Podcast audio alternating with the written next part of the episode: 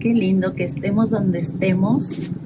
En espíritu estamos juntos hoy, recordando y enfocando nuestra atención y todo nuestro corazón en la cruz de Cristo. Y este es el título que he dado a esta plática, la gloriosa cruz. ¿En qué me gloriaré, dice Pablo en Gálatas 6:14, sino en la cruz de nuestro Señor Jesucristo? ¿No te encanta eso? Y, luego cuando busqué la definición de gloriarme, más me emocioné.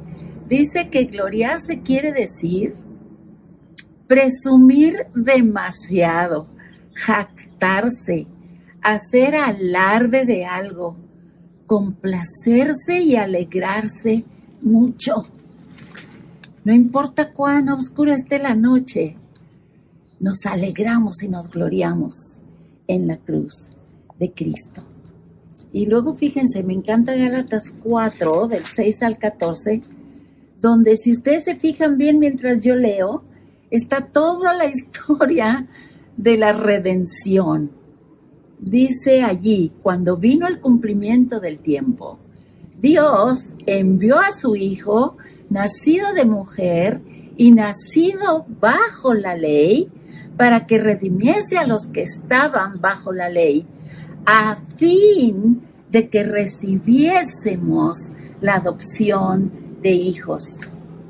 Y por cuanto sois hijos, Dios envió a vuestros corazones el espíritu de su Hijo, con mayúscula espíritu, con mayúscula Hijo, el cual clama, Abba, Padre. Y aquí viene el final, así que ya no eres esclavo, sino hijo con minúscula. Y si hijo, también heredero de Dios por medio de Cristo. Fíjense bien, aquí aparece todo el ciclo todo completo. Vino al mundo, es decir, nació, vino a redimirnos, es decir, murió, y luego envió al Espíritu de su Hijo, eso implica que resucitó, ascendió y allá glorificado envió el Espíritu a vivir en nosotros. Es algo que somos, somos hijos porque somos redimidos, algo interno, una nueva identidad, una nueva criatura. ¿No es hermoso eso?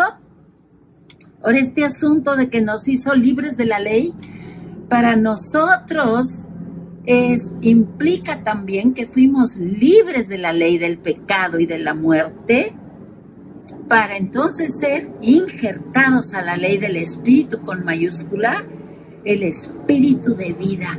Este espíritu de vida que nos fue dado y que vive en nosotros es el espíritu de adopción.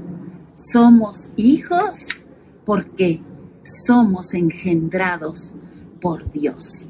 Entonces, este asunto de que Jesús en esa cruz fue nuestro pariente redentor, nos recompró, con su propia sangre nos liberó de la corrupción, del pecado y de la muerte, no nada más a nosotros, amados. También Él es redentor de todas las cosas, de todas las personas. Es redentor de familias, es redentor de ciudades y es redentor de naciones. Esto es muy importante que entendamos. Y en este tiempo en que estamos aquí viendo las naciones sufrir, podemos estar seguros que tú y mí y su redentor vive y extiende sus alas y está pendiente. Y no solo eso, Él viene. En tu noche oscura, Él viene para salvarte, para apoyarte, para proveerte, para abrazarte él es el redentor, hoy, ayer y por todos los siglos. Esto me gusta muchísimo y Romanos 5 es uno de mis capítulos predilectos de la Biblia y miren lo que dice. Que tenemos entrada por fe a esta gracia, esa es la cruz. todo lo que Jesús hizo por nosotros en la cruz, en esta gracia en la cual estamos firmes y nos gloriamos, nos jactamos, nos gozamos muchísimo por la esperanza de la gloria de Dios. Nos jactamos de lo que en esa cruz se nos soltó, tanto para nuestro pasado como nuestro presente, como nuestro futuro. Por fe en la cruz tenemos esperanza y esa esperanza nos da lo que viene, lo glorioso que será el final de esta historia con el Señor. ¿No les encanta? Fíjense lo que dice Jeremías. Jeremías 9:23, por si están apuntando. Mas alábese en esto el que se hubiere de alabar. O sea, si vas a presumir de algo, presume, dice Dios, en entenderme y conocerme, que yo soy. Yo soy el gran yo soy. Tú lo puedes entender y tú lo puedes conocer. Ese gran yo soy es el Dios de misericordia, de juicio y justicia. ¿Dónde? En la tierra. Porque estas cosas quiero, dice Jehová. ¿Qué quiero?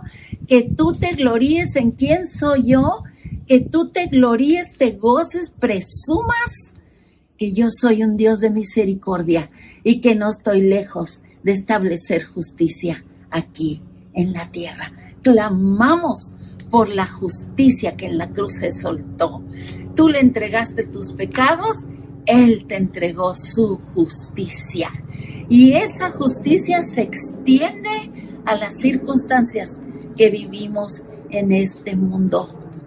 Hablamos justicia sobre todos los que están sufriendo con este virus. Hablamos justicia sobre tu provisión, sobre tu negocio. Hablamos justicia este día sobre tu persona, sobre tu familia. La justicia suelta la paz y la paz suelta el gozo. Así es que, como dice otra vez Pablo, ¿en qué me gloriaré? Sino en la cruz de Cristo. Gózate y presume este día y todos los días de tu vida del regalo que recibiste. Amén.